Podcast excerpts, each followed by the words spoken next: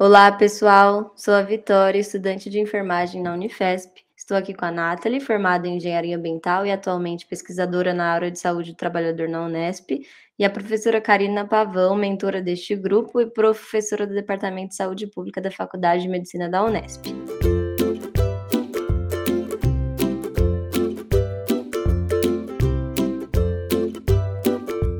Hoje vamos trazer um convidado muito especial para nossa conversa sobre resíduos sólidos nos serviços de saúde, o Vital de Oliveira Ribeiro Filho, presidente do Conselho da ONG Projeto Hospitais Saudáveis e representante da Organização Internacional Saúde Sem Dano no Brasil, membro do Grupo de Trabalho sobre Resíduos de Serviços de Saúde da Associação Internacional de Resíduos Sólidos, trabalha no Centro de Vigilância Sanitária da Secretaria de Saúde do Estado de São Paulo, onde coordena o Programa Estadual de Gerenciamento de Resíduos de Serviços de Saúde. Vital, é um prazer tê-lo conosco hoje. Olá, Vitória. Olá a todos. É um prazer estar aqui com vocês falando sobre resíduos hoje.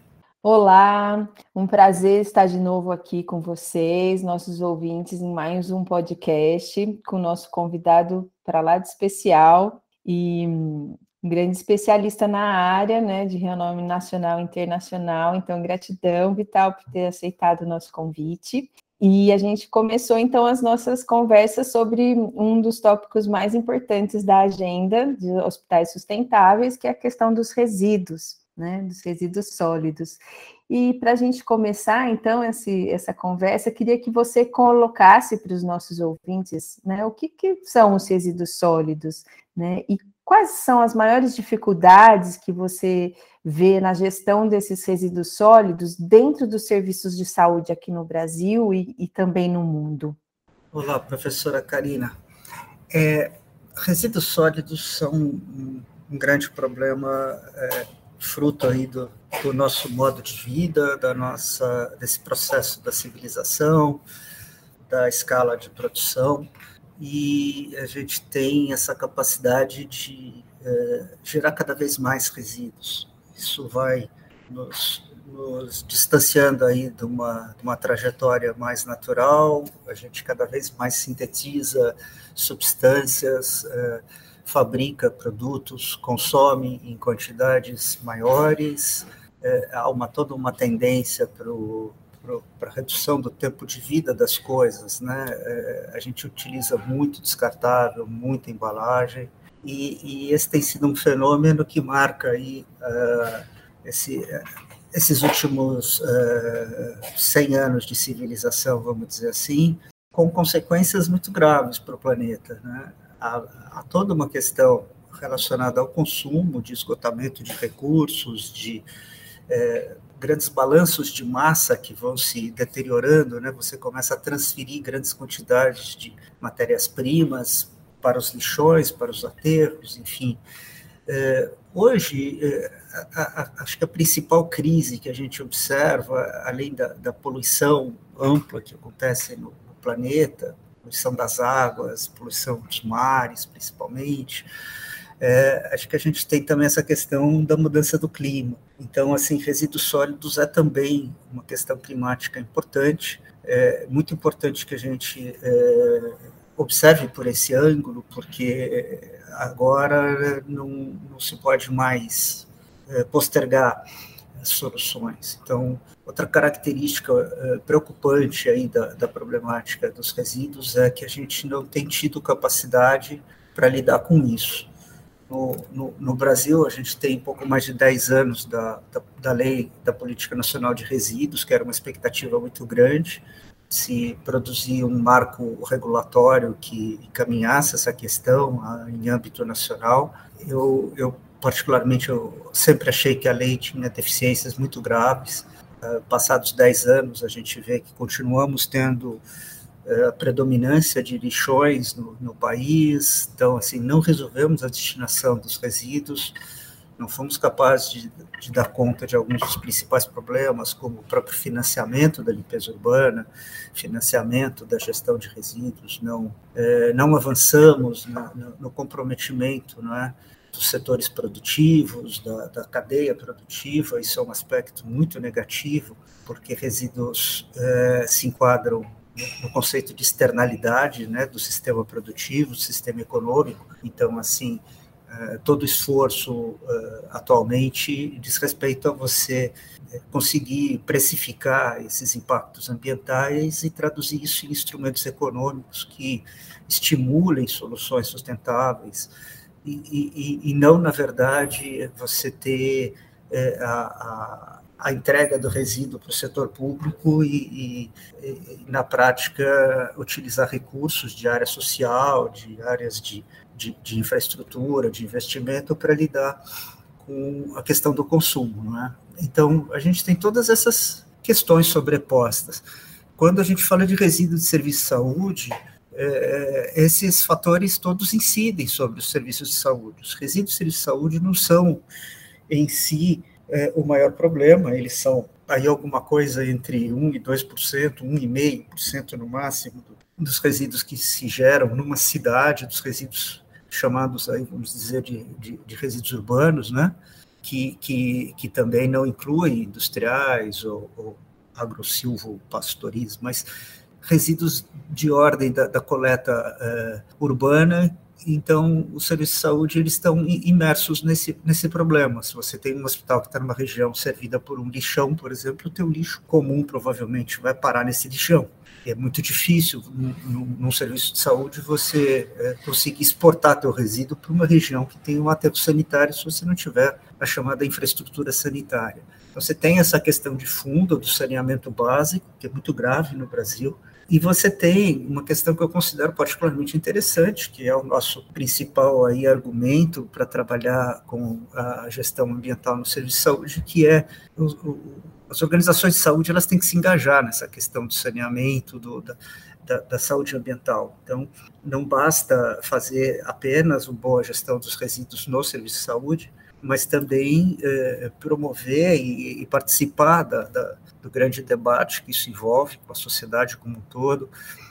Dar um exemplo, é, enfim, a área da saúde é muito ligada à área de pesquisa, às universidades, enfim, ela, melhor que ninguém, os profissionais de saúde podem fazer correlações, né, com, com a saúde da população, com as relações de causa e efeito que a falta de saneamento provoca. Então, tudo isso cria um ambiente favorável a que os serviços de saúde tenham uma participação importante no debate sobre resíduos. Eu acho que isso vai muito além da preocupação de uma é, ordem mais é, tradicional que se tinha com o chamado lixo hospitalar como fator de, de grande transmissão de doença. Na prática, a gente não verifica isso, a gente tem realmente de ter acidentes com perfluorcortantes, que são uma questão importante para o trabalhador. A gente tem o contato com os materiais infectantes, que como um risco adicional, e tem resíduos químicos importantes, radioativos, etc. Mas eh, existem resíduos como esses em diversas outras atividades. Eu acho que o grande diferencial do serviço de saúde na questão ambiental é ele se posicionar, uh, o setor, as instituições, os profissionais, os pesquisadores, as lideranças. O Brasil tem 4 milhões de trabalhadores diretos empregados produzindo assistência à saúde. Isso dá uma ideia não é, da grandeza desse, desse setor. Não é qualquer setor que tem, que movimenta 9% do PIB e etc. Recentemente, um estudo mostrou que o setor saúde gera 4,5% das emissões de gás de efeito estufa no mundo. Então, uh, é um setor realmente importante, precisa dar conta aí das suas, uh, das suas questões ambientais e também ser exemplo, né, como eu disse, mobilizar a sociedade, assumir uma liderança nesse debate. Muito interessante, Vital. Aqui é a Nathalie falando e já adianto que é um prazer estar aqui nessa conversa, aprendendo tanto. E para continuar aqui a nossa, a nossa conversa, eu queria saber, em relação a esses resíduos, né, quais são os riscos e os impactos que eles podem causar ao planeta, né? E quais são as alternativas que os hospitais podem fazer com esse intuito de diminuir os impactos? Você poderia dar alguns exemplos no Brasil e no mundo em relação a isso? Perfeito, Nathalie. Eu acho que são, são realmente você pode é, começar por várias uh, opções aí de impactos ambientais a partir de resíduos, né? Como eu disse, eles são uma fonte de poluição importante. é, por todas as vias possíveis, né? Resíduos é, disseminam contaminantes, até mesmo contaminantes que a gente não esperava muito, como, por exemplo, existe o caso do plástico, né, que é muito interessante. É, é muitas pessoas, eu acho que é um dos, dos mitos que a gente precisa uh, rapidamente assim assimilar e desconstruir aquela ideia de que eu cansei de ver pessoas iniciando fala sobre resíduo, falando, você sabe em quanto tempo um saquinho plástico leva para se decompor na natureza? É, é, é uma perspectiva totalmente equivocada. Né? Na verdade, quanto mais rápido ele se decompor, mais problemático ele é na medida em que o componente básico do plástico é um derivado de petróleo, né? Então, assim, o plástico que se decompõe, ele, ele se decompõe para pior as pessoas associam decomposição a, um, a uma questão positiva, mas isso é uma perspectiva leiga, bastante equivocada. Na verdade, a maior parte das coisas elas seguem seu caminho, né? Como dizia Lavoisier, né? Nada se perde, tudo se transforma. E então você tem canais aí para disseminação de poluentes, como tem via esgoto, via poluição do ar. Você vai ter resíduo e, e isso geralmente afeta águas subterrâneas, mas também afeta o ar quando você queima resíduo, né? Então, acho que um canal importante aí é, é, é, discutir a incineração. Eu sou particularmente assim, tenho uma preocupação muito grande. Acho que é uma, uma tendência atualmente no Brasil produzir energia com lixo, é uma tendência assim profundamente equivocada, porque na verdade a gente tem um, um nível alarmante de, de mortes e de causa de doenças via poluição do ar. A proposta de incineradores é geralmente associada a grandes centros urbanos, enfim, regiões é, metropolitanas, etc. Então, assim, você junta mais uma fonte. Os resíduos eles têm uma poluição muito diversificada. Eles podem trazer metais pesados, eles podem trazer POPs, né, compostos orgânicos, uh, enfim, dioxinas. Você tem é, você tem a dengue, você tem até coisas mais locais, quando o pessoal joga o resíduo por cima do muro, deficiência na coleta, em que você vai ter vetores e, e doenças ali de transmitidas, transmitidas por, por mosca barata, como acontece, infelizmente, ainda bastante, né? É, enchentes, a relação dos resíduos com enchentes, enfim, é interminável essa, essa lista. Eu acho que, como eu disse, hoje a gente precisa de um grande processo educativo um grande debate também na sociedade, né, para escolher prioridades, é preciso tomar decisões, essas decisões são inadiáveis, então a gente precisa de políticas públicas efetivas, a gente viu que, que a Política Nacional de Resíduos falhou no financiamento da limpeza urbana, no, no encaminhamento de soluções, no investimento nas soluções, então a gente precisa realmente repensar isso. A gente precisa de um plano climático, então resíduos a nível nacional, no Brasil hoje, são 4% das emissões nacionais. Isso num país que tem quase 50% aí das emissões resultantes de, de, desmatamento, a gente tem problema com uh, muita emissão de agronegócio, né? Então, se você tirar uh, 45% de, de, das emissões do Brasil são desmatamento, mais 25% são agropecuária, mas se você tirar isso, resolver o problema, principalmente do desmatamento, esses 4% de resíduo das emissões vão crescer, né? Basta dizer que no estado de São Paulo, por exemplo, onde não tem praticamente desmatamento, os resíduos pulam de 4% para 20% das emissões no estado de São Paulo, segundo os dados do SEG, né, a melhor fonte hoje para emissões.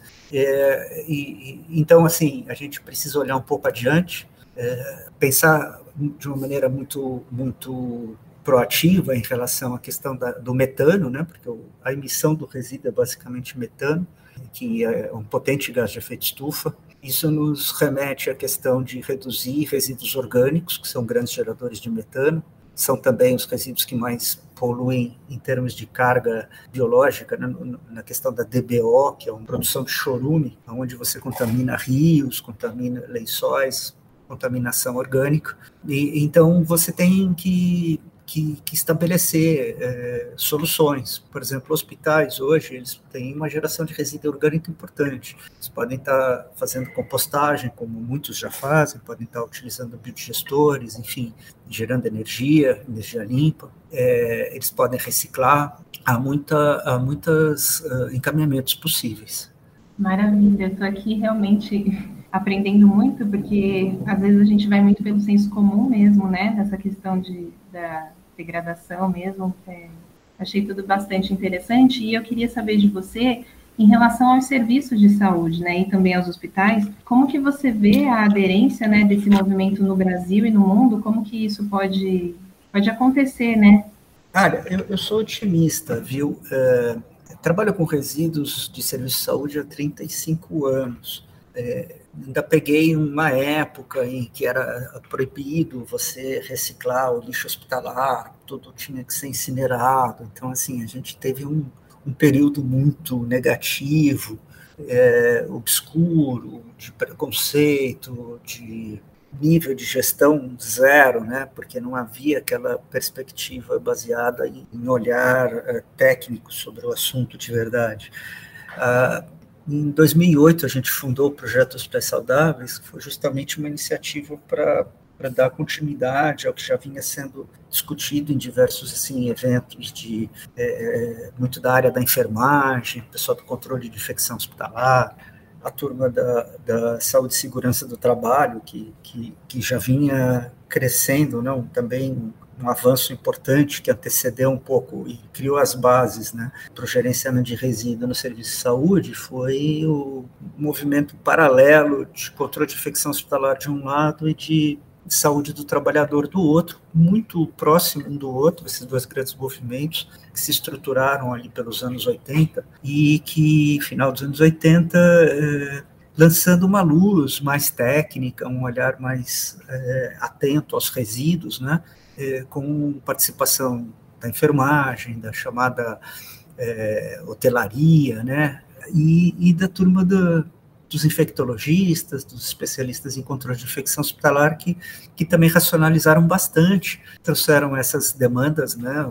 No princípio era AIDS e, e, e também aquela época em que a infecção hospitalar que se tornou tema é, através da, da, da, perda do, do Tancredo Neves, que morreu de infecção hospitalar, o presidente eleito. Foi uma, um período de, de, apesar de trágico com a epidemia de AIDS e, e a consciência sobre a infecção hospitalar, cresceu muito a percepção de que era preciso trabalhar melhor os resíduos, a infraestrutura, toda a gestão nos hospitais. Então, essa gestão se tornou mais profissional. E hoje nós temos, né, então, no projeto Hospitais Saudáveis, o, o desafio de resíduos, o desafio de, de, clima e mais um desafio de energia e de compras sustentáveis. No desafio de, de resíduos, a gente tem 198 instituições que participaram este ano, no ciclo 2021, né, que a gente chama reportaram. Eu acho que isso é um, é isso é um avanço muito grande, sabe? É, a, o trabalho hoje é feito por profissionais de gestão ambiental, então tem toda uma nova geração entrando que, que se beneficiou desses avanços, dessa consciência maior, então, a gente trabalha com indicadores, né, para poder fazer realmente a gestão do resíduo. Você tem que ter é, pesagem, você tem que ter controles, você tem que avaliar seu desempenho, é, e isso permite é, decisões mais racionais e, e, uma série de aspectos que eu acho que são, são importantes, sim, para a gente avançar. Então, o projeto Hospitais Saudáveis faz isso em, em parceria com a Rede Global Hospitais Verdes Saudáveis, então, a gente observa também que, que é, na, em algumas regiões, como o, Sudeste Asiático, né, é, é, China, Índia, é, mesmo no, na África, muito forte na Austrália. Então, o, o eixo hoje do debate sobre resíduos e serviços de saúde ele é realmente global, além do, do tradicional, dos trabalhos no, no, na Europa, no, nos Estados Unidos, onde, onde a realidade, inclusive, é muito diferente da do Brasil. Né? São países que não têm mais lixão, que têm é, uma estrutura uh, jurídica, econômica, bem diferente. Então, eu acho que uh, muita coisa está se construindo atualmente. Eu recomendo que vocês procurem conhecer o projeto Hospitais Saudáveis e a Rede Global Hospitais Saudáveis, porque a gente está conseguindo atrair várias os melhores aí, especialistas, enfim, é um, um trabalho colaborativo e de muita, é, de muita riqueza e de conhecimento. Nossa, é muito interessante, Vital. E quais seriam assim as maneiras de informar os profissionais da área da saúde que ainda não participam desse movimento de gestão de resíduos e dos desafios da rede sobre o manejo adequado de resíduos, sobre reciclagem e redução, enfim, compras sustentáveis. Tem se feito algum movimento aqui no Brasil nesse sentido de educação e de incentivo, sem ser esses da rede? Olha, é, é interessante sua pergunta. Você pergunta sobre como as maneiras de informar os profissionais de saúde. É, tem várias questões aí subjacentes. Uma delas é se a questão é informar ou se a questão é formar, não é? é por exemplo, num, num momento lá atrás, quando eu disse que a gente, desde os anos 80, vinha discutindo resíduos e saúde, você tinha os profissionais de saúde é, interessados, mais engajados, que iam à luta aprender sobre resíduos, para trazer para o seu ambiente de trabalho conhecimentos mais é, elaborados né, sobre gestão de resíduos, que não eram a, a, a, pura prática, a gente faz como sempre fez, ou eu, eu aprendi assim no outro hospital que eu trabalhei. Então, eles, eles buscavam, alguns foram, inclusive, é, se especializando ou fazendo uma formação adicional é, por cursos de, de, especialização e tal. O interessante é que nesse tempo, de alguns anos para cá, surgiu o profissional de meio ambiente dentro do serviço de saúde. Então, esse é um profissional formado, não um profissional informado. Ele é, ele é um profissional que, que é, só foi possível porque as instituições passaram a contratar esses caras essas pessoas. E, e, aí a gente enxerga um avanço muito grande, quando, uh, principalmente, grandes redes, grandes grupos de, de, instituições com ou sem fins de lucro, e mesmo uh, hospitais públicos começam a formar equipes de gestores ambientais para ver resíduos e outras coisas.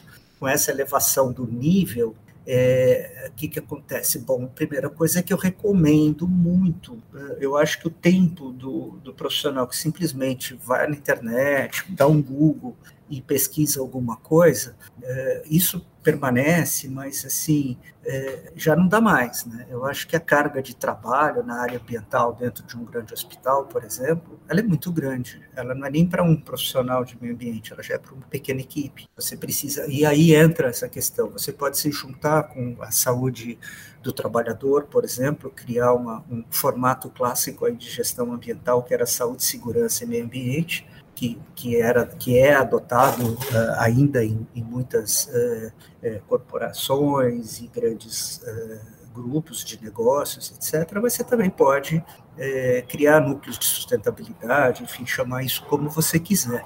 Então, eu acho que sim, é, hoje é, a gente tem que profissionalizar essa área. Estou sendo corporativista, estou sendo, acho que, realista.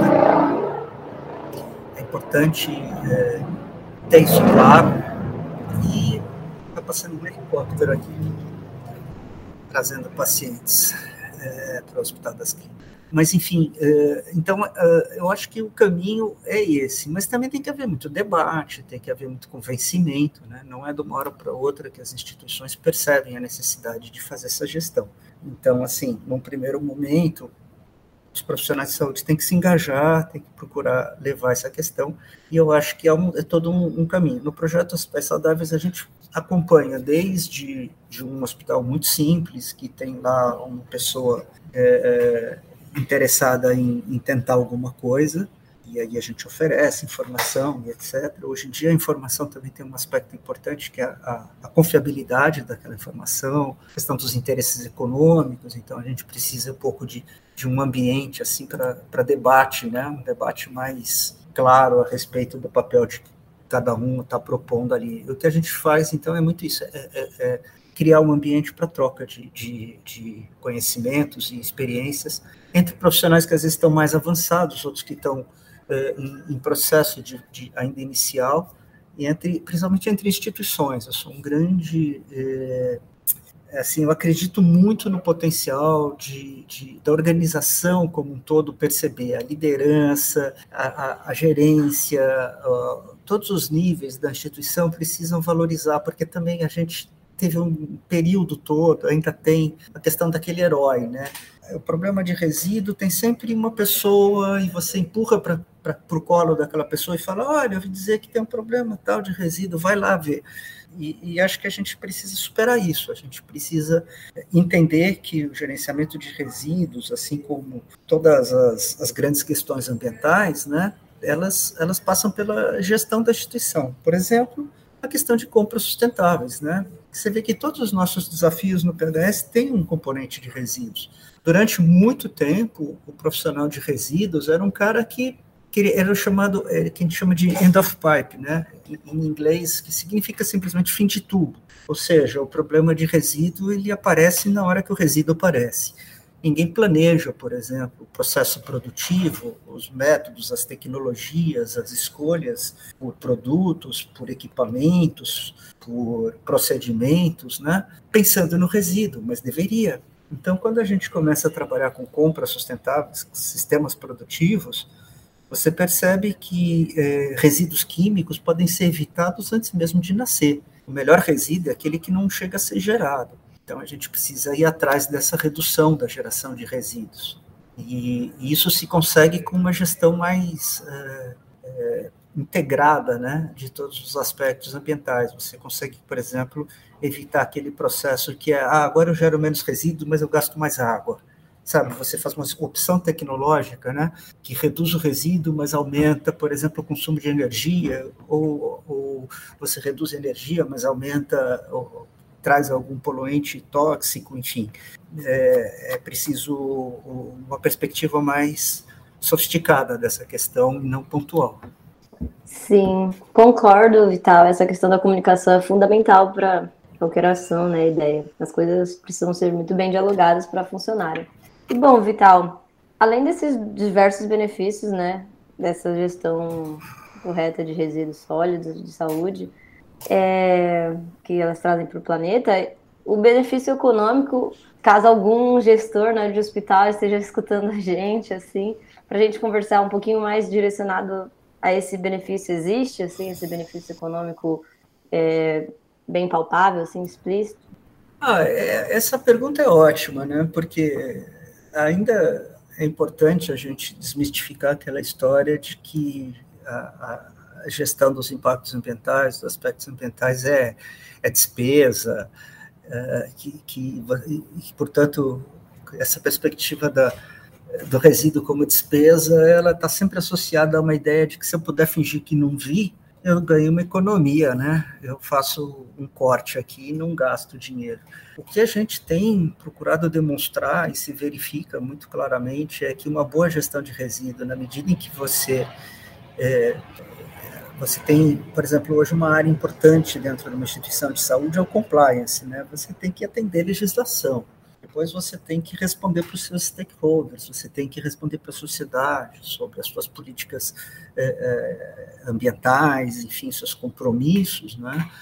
E, então você não pode mais varrer para debaixo do tapete. E, e isso, é, num primeiro momento, aparece para o gestor, para a direção do, do hospital, como um grande custo. Puxa vida, eh, por exemplo, eh, até alguns anos atrás era comum um hospital botar o lixo na calçada. Isso é um absurdo, quer dizer, em, todos os municípios do Brasil existe uma lei orgânica de resíduos que proíbe um grande gerador de colocar 20, 30 sacos de lixo comum na calçada, mesmo que seja lixo comum.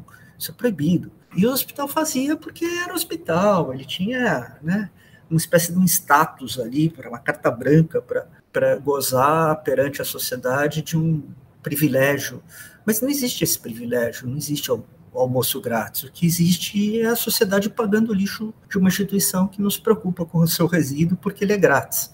Então, quando você começa a ter que contratar uma empresa, destinar seu resíduo, pagar por quilo, por tonelada, aí você percebe que aquele cara que está lá batalhando para reciclar, para reduzir, para fazer uma gestão de resíduos, muitas vezes que evita o caminho do aterro, por exemplo, o aterro custa caro, a incineração custa muito caro, a autoclave custa caro, a autoclavagem. Então, é, o que a gente observa é que esses profissionais ganharam um status diferente, porque agora eles trazem economia. Então, a partir de, inclusive, é, relatos né, de, de, de, membros da nossa rede, é, de é, colegas de outros países também. Nos Estados Unidos isso é muito forte, né, em que você, o próprio trabalho do projeto Hospitais Saudáveis com indicadores, ele cria toda a condição para você fazer um relatório para a sua direção e demonstrar de que maneira você está conseguindo gerar economias.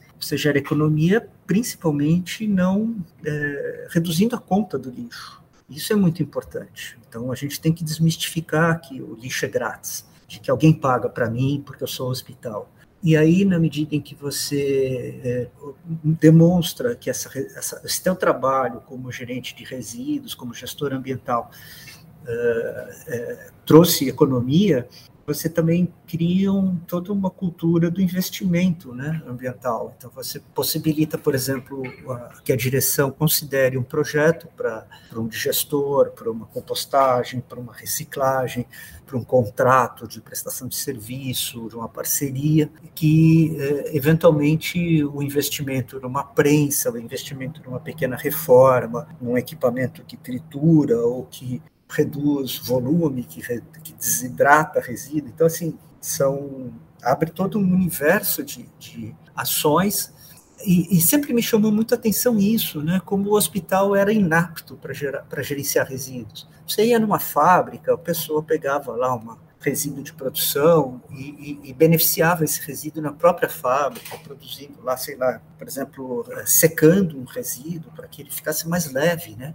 É, compactando, triturando, é, acondicionando adequadamente, reciclando, porque eles sabiam que aquilo custava dinheiro. E o hospital, ainda hoje, você vê um hospital, por exemplo, que não, não tem capacidade sequer de escolher o equipamento de coleta para de maneira a negociar de uma, de uma forma, vamos dizer assim, esclarecida os contratos de coleta de resíduo. Então, ele tem uma coleta ineficiente porque ele não sabe que existem equipamentos, que existem modalidades de contrato, de, de processo de trabalho que podem gerar economias. Né? E, e, só para concluir, a, além disso, hoje, nesse ambiente que, de, de profissionalização, etc. Então você pode gerar valor também, né? como eu disse, com reciclagem, com, com geração de energia via biogás, né? e também com créditos de carbono, com, com é, títulos, né? títulos é, verdes, enfim,